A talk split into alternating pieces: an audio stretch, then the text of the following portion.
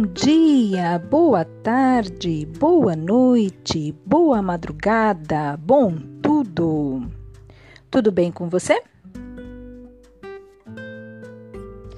Acho que o primeiro contato consciente que eu tive com a ansiedade foi numa sessão com a psicóloga durante o meu tratamento para depressão. As pessoas me consideram muito tranquila equilibrada. Eu me considero uma pessoa centrada, que raramente age por impulsividade. Eu costumo brincar que quando todos se surpreendem comigo, achando que eu tive uma decisão impulsiva, mal sabem eles que faz uns três anos que eu estou pensando sobre aquele assunto. E eu acho que é por isso que você raramente ouvirá de mim a frase: eu me arrependo disso ou daquilo. E quando você sabe o que está fazendo, não há por que temer o futuro, concorda? Diante desse quadro, é natural pensar que a ansiedade não faz morada em mim. E eu, na minha santa ignorância, achava isso. Até o dia dessa sessão com a psicóloga, quando ela me perguntou se eu me sentia ansiosa. E é baseado na avaliação dessa sessão com a psicóloga que eu quero conversar com você sobre o tema dessa semana ansiedade, o descontrole do controle. Bora lá?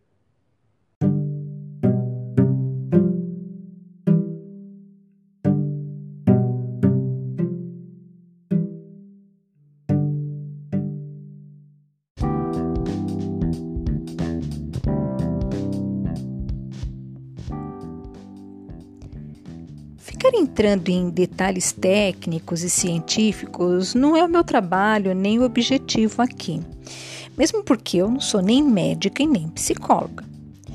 Mesmo assim, é sempre bom uma definição relacionada aos temas para ficar o mais claro possível sobre o que a gente está conversando. Se depois do que eu te falar aqui algo ficar não muito claro para ti, é só perguntar através dos canais de comunicação nas redes sociais que a gente esclarece, ok? Por definição, ansiedade é uma emoção, assim como a raiva, o medo, a alegria e por aí vai. E eu acho bem interessante dar um destaque a uma questão. Ainda que sensitivamente, digamos assim, ansiedade e medo possam ser confundidas como sinônimos, por causa da semelhança nas reações físicas, tipo mãos frias, taquicardia e até diarreia, né? Dependendo do caso. Ansiedade e medo se, manifestam, se manifestam é, em condições emocionais bem diferentes, tecnicamente falando. Enquanto que o medo é uma resposta a uma ameaça real, ansiedade é a expectativa de uma futura ameaça. O medo está ligado a fatos concretos, enquanto que a ansiedade tem mais a ver com o que a gente acha que pode acontecer. Por exemplo, se uma criança tem uma mãe que tem o hábito de lhe dar umas palmadas quando fica brava com algo que ela tenha feito, se essa mãe costuma cumprir a sua palavra quando diz que vai dar uma surra né, na criança por algum motivo, tipo tirar nota baixa na prova. E se essa criança tira uma nota baixa, é natural que ela tenha medo de apanhar quando chegar em casa, porque essa é a consequência mais provável de acontecer. ainda que possa não acontecer. De repente, a mãe está de bom humor naquele dia e resolve relevar, resolve dar um crédito para a criança. No entanto, ainda é um fato real, porque ela já apanhou outras vezes e porque a mãe costuma cumprir o que ela promete. No entanto, se essa mesma mãe nunca bateu nesse filho, diante de uma nota vermelha, é possível também que essa criança tenha uma crise de ansiedade imaginando as piores consequências possíveis. Às vezes, até baseado no que as mães dos seus coleguinhas fazem com eles, mas não na sua experiência pessoal. Será que deu para entender a diferença entre uma emoção e outra? Bom, de qualquer forma, eu não preciso te dizer que, se você e eu nos consideramos um ser humano, e eu me considero, a ansiedade faz parte de nós e em algum momento ela vai se manifestar de alguma forma. E dentro de um contexto de naturalidade, como eu já disse, a ansiedade se manifesta em nós como uma expectativa do que pode vir a acontecer. Tipo quando a gente está apaixonada por alguém e a gente fica imaginando que a gente vai dar de cara com essa pessoa a qualquer momento, na rua, por exemplo. Você já deve ter passado por isso pelo menos uma vez na vida, né? O povo costuma dizer que dá borboleta no estômago. Oh, sofrimento bom!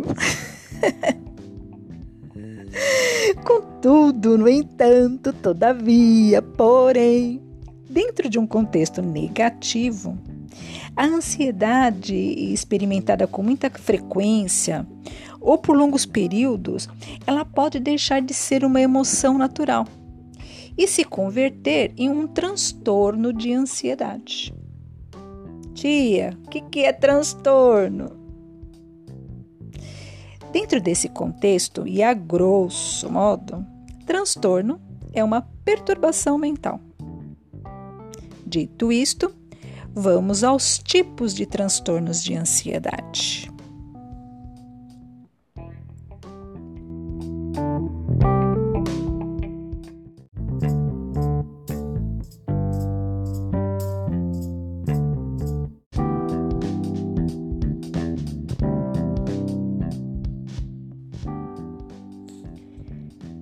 Tipos de transtorno de ansiedade. TAG, TAG, transtorno de ansiedade generalizada. É a mais comum que tem. Acho que todos nós, pelo menos numa fase na vida, passa por ela. É um nervosismo ou receio por uma situação que não aconteceu ainda. Tipo, é o povo que deixa para aprender a matéria na véspera da prova e depois fica passando mal achando que não será aprovado. Né? Então, quem nunca, né? Depois tem o estresse pós-traumático, a coisa vai ficando mais séria. É, eles começam a surgir, né, um estresse pós-traumático, ele começa a surgir depois de algum fato na vida da pessoa que deixou traumatizada ou marcada né, comum, né, assalto, né, ninguém passou por isso também, né, assalto, luto, né, às vezes um luto repentino, é, um acidente, tudo isso pode causar um estresse pós-traumático e por causa desse estresse a pessoa começa a ter sintomas de ansiedade, né, de uma forma muito assim mar marcante, né, agressiva para o organismo e a coisa vai agravando. Daí a gente tem o TOC, que é o transtorno obsessivo compulsivo. Esse todo mundo conhece, nem que seja para fazer piada, né? Eu mesmo costumo brincar que eu tenho toque com dinheiro, porque eu não consigo nem contar as notas se elas não estiverem todas arrumadinhas, todas na mesma posição e separadas por valor. Entendeu? E é sério isso, gente. Eu não consigo nem pegar no dinheiro. Se você me der um, um um volume de dinheiro, me pagar alguma coisa em dinheiro, o dinheiro tiver tudo socado, se eu tiver que conferir, eu vou arrumar ali bonitinho, depois eu confiro. Você não vai achar nunca na minha carteira dinheiro bagunçado. Nunca, eu não consigo, simplesmente eu não consigo. Mas ainda que isso seja muito esquisito para muita gente, nem de longe isso é toque, gente. Nem de, nem de longe. O toque ele está ligado a rituais, não no sentido religioso, ainda que em alguns casos ele possa envolver assim ações ligadas à religião, tipo fazer o sinal da cruz um X número de vezes em situações que nada tem a ver com o ato, nada a ver com religião, de estar na igreja, nada disso. A pessoa está num lugar que não tem nada a ver e de repente começa a fazer o sinal da cruz, não sei quantas vezes que ela acha que, né, que deve fazer para evitar um mal que ela acha que vai acontecer, né? Para quem não conhece assim a fundo isso, né, a respeito porque nenhum de nós na verdade conhece, né, até psiquiatra demora às vezes para fazer o diagnóstico. E também não imagina né, o sofrimento que isso pode causar para quem tem esse tipo de transtorno. Eu sugiro que procure na internet uma entrevista da modelo e atriz Luciana Vendramini, que ela foi dada para Marília Gabriela alguns anos atrás, 2000 e qualquer coisa, bem no, bem no início dos anos 2000, falando sobre o que ela passou e fez os seus familiares e amigos passar por causa desse transtorno.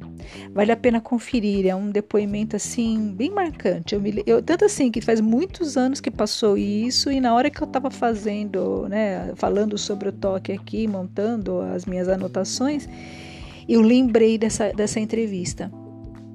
Então vale a pena, é só entrar no YouTube, colocar lá Luciana Vendramini e Marília Gabriela que você acha. Vale a pena, vale a pena mesmo. E não é muito longo não, acho que tem uns acho que uns 30 minutos no total, não é muito longo. Para quem gosta, quem se interessa pelo assunto, vale a pena ver. Continuando. Daí a gente tem as fobias.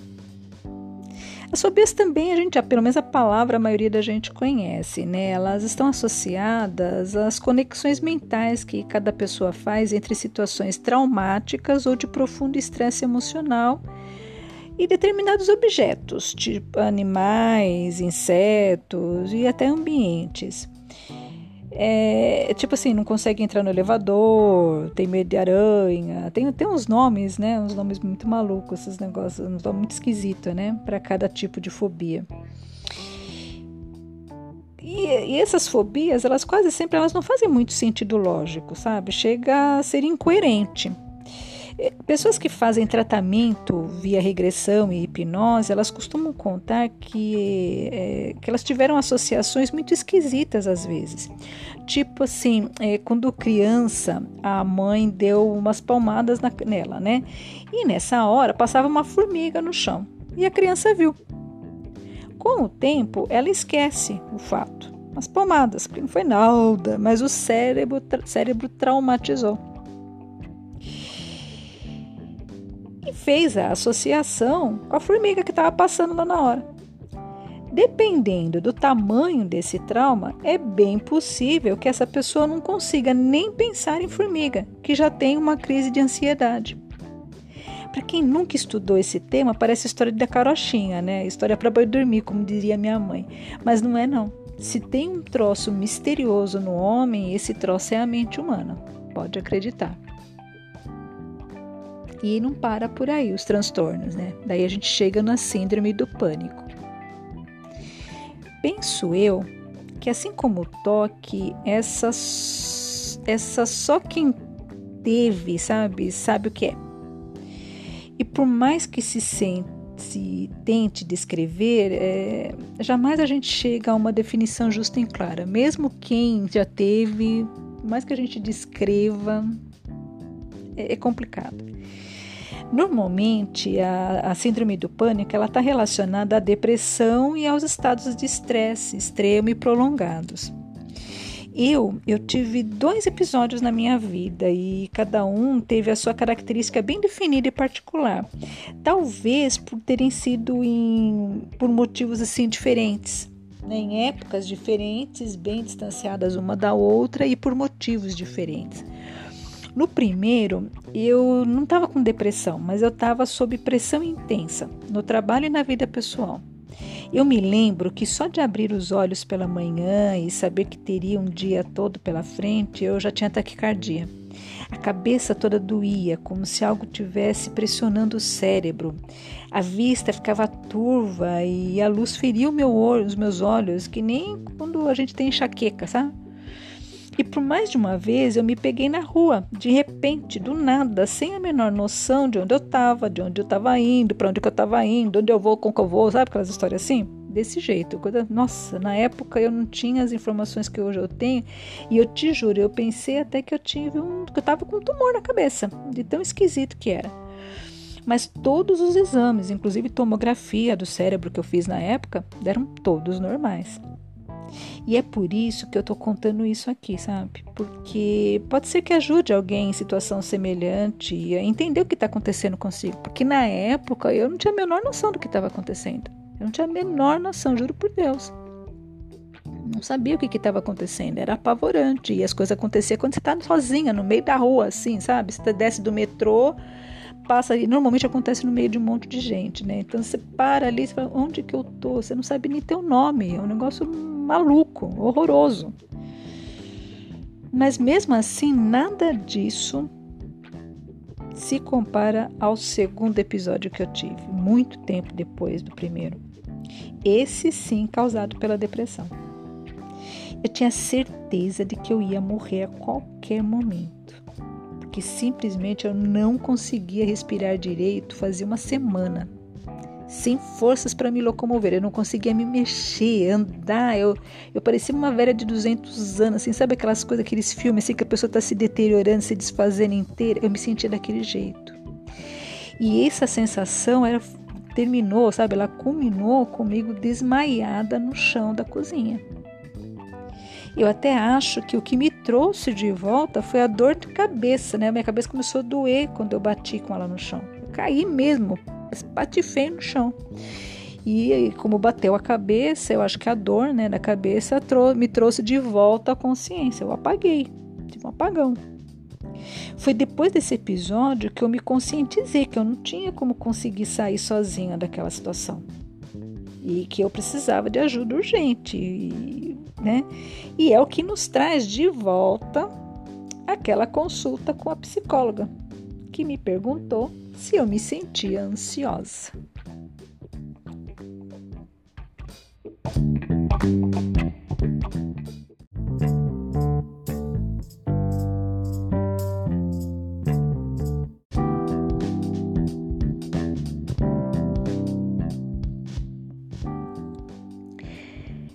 Claro que eu, essa criatura maravilhosa, equilibrada, serena, que todos sabem que eu sou, Respondeu que não.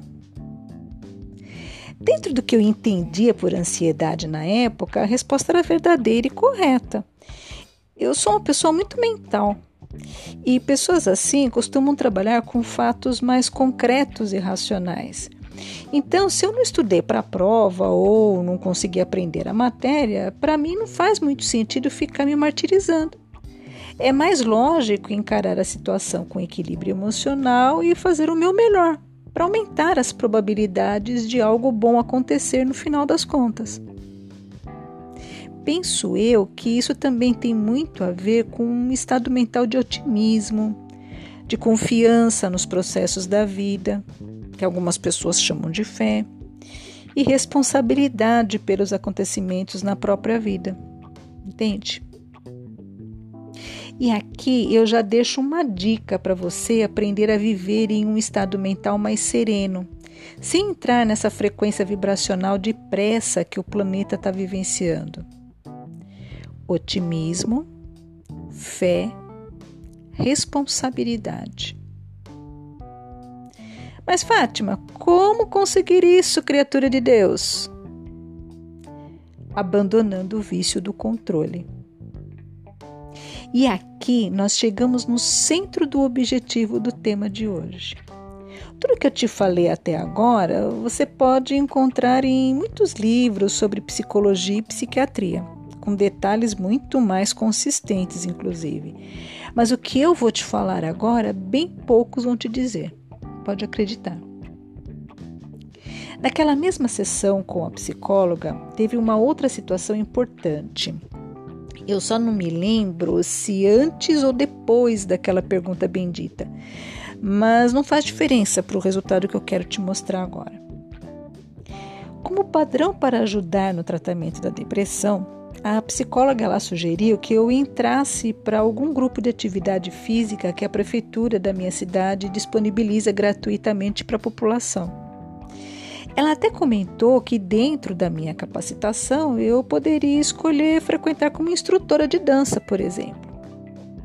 Daí a criatura aqui disse: Eu até tenho a intenção de desenvolver um projeto desses, ligado à dança, só que os horários disponíveis sempre são durante o dia, e quando eu voltar a trabalhar, eu não vou poder dar continuidade ao projeto. E eu não consigo largar os compromissos do caminho, então eu prefiro nem começar. Gente, bastou eu pisar na rua que veio o insight. Fátima, como é que você consegue dizer que não é ansiosa depois dessa resposta que você deu? Você não sabe nem se vai chegar viva em casa ou se um doido na Casa Branca vai apertar o botãozinho vermelho agora e quer controlar o que vai acontecer, sabe-se lá quando. Eu acho que no mundo, o primeiro gatilho mental que acionou a ansiedade no ser humano foi a invenção do relógio. Cara, relógio é um instrumento de tortura chinesa. E você quer ver alguma coisa dar errada, é um compromisso com hora marcada, onde está estabelecido. Após o horário marcado, os portões serão fechados. Pode ser na esquina da sua casa.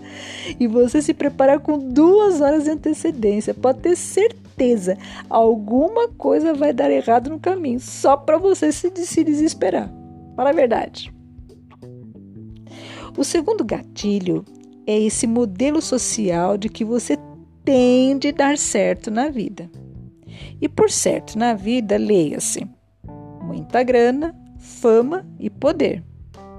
Sem esquecer de ser um líder nato, magro, fitness, bom de cama e ter um parceiro apaixonado. Tanto faz seu gênero, tá? Homem ou mulher. As, as exigências são as mesmas. E para a mulher, normalmente, um pouquinho mais, né? Ela tem que ser gostosa, bonita, né? eficiente duas vezes, essas coisas. Cargos de gerência são para ralé. O negócio é diretoria para cima. E alguém te perguntou se era isso que você queria para sua vida? Qual o problema de ser empregada doméstica? Com tanta gente querendo ser CEO, alguém tem de ficar para fazer o jantar, pelo menos, você não acha? Mas o que mais me preocupa, brincadeiras à parte, de verdade, é que essa pressão toda tem começado na infância, há pelo menos umas duas ou três gerações. Por isso que ultimamente a gente tem visto tantos adultos surtando ultimamente, ao ponto até de se matar ou matar alguém. Eu me lembro que uma vez, num sábado à noite, eu fui visitar uma pessoa que tinha um filho de 5 anos na época. Seis e meia da tarde, em pleno sábado. E essa criança estava onde? Saindo de um curso de inglês, onde tinha passado a tarde toda. Isso porque de segunda a sexta não sobrava horário na agenda da criança para encaixar o curso. Gente, uma criança de 5 anos com agenda e lotada. Você consegue imaginar isso? Que tipo de adulto você espera ter nessas condições? Pode até ser o tal do bem-sucedido, mas será que essa pessoa conseguirá respirar sem ofegar, pelo menos? Com tantas pressões que nós vamos, vamos criando para nós, como controlar tudo isso? O ser humano foi feito para ter autonomia e responsabilidade sobre o próprio destino, mas com tanta pressão externa e interna, em decorrência dos próprios valores distorcidos, o cérebro entra em sinal de alerta e acaba criando os seus próprios mecanismos de defesa, alguns muito malucos, como por exemplo a ideia do controle através da antecipação dos fatos. Só que no nosso hardware de fábrica já vem escrito que o futuro não existe e que nunca existirá, porque quando ele chega já não é mais futuro, mas sim presente. E agora eu te pergunto: como controlar o que nunca existiu e nem existirá? Se você chegou até aqui, já deve ter percebido que o buraco é bem mais embaixo. e que a solução não vai chegar com um simples comprimido, por mais que os laboratórios farmacêuticos façam campanha para a gente acreditar nisso. Nem tampouco com oração, mandinga, passe e sei lá mais o que. Mas, se você já chegou na fase dos transtornos, por favor, procure e aceite ajuda urgentemente. Está valendo tudo, desde comprimido, passando por toda e qualquer terapia e também ajuda espiritual, seja através da religião ou alguma filosofia com a qual você se simpatize. Pessoalmente, eu penso que um coquetel disso tudo é perfeito. Remédio para recobrar o equilíbrio bioquímico, terapia para se autoconhecer e organizar os pensamentos e ajuda espiritual para apaziguar a alma. Mas tenha em mente que todos esses recursos, sem mudança de comportamento, sem rever os próprios valores e conceitos, vão ser apenas atenuantes temporários. Basta parar com algum deles que tudo volta.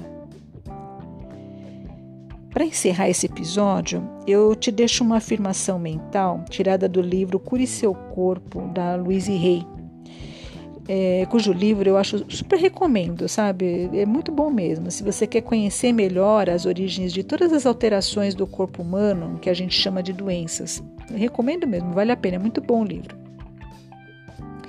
Segundo Louise Hay, a causa provável do transtorno de ansiedade é a falta de confiança no fluxo e no processo da vida.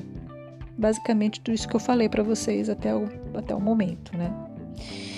E eu termino aqui repetindo a frase que ela deixa no livro dela por três vezes. Mas você deve dizer essa frase e visualizá-la o maior número de vezes possível no dia, até seu cérebro incorporar essa afirmação como uma verdade para você. As técnicas terapêuticas e de reprogramação mental, elas sugerem que o exercício seja feito por pelo menos 21 dias ou mais. E isso não tem nada a ver com superstição, tá? É, e assim como é, e sim como pesquisas científicas atuais, tá? Que afirmam que o cérebro humano tem um tempo mínimo para mudar seus padrões de pensamento e se abrir para novos conceitos. Ok? Vamos à frase então? Eu me amo, gosto do meu jeito de ser e confio no processo da vida eu estou protegida. Eu me amo, gosto do meu jeito de ser e confio no processo da vida. Eu estou protegida. Eu me amo, gosto do meu jeito de ser e confio no processo da vida. Eu estou protegida.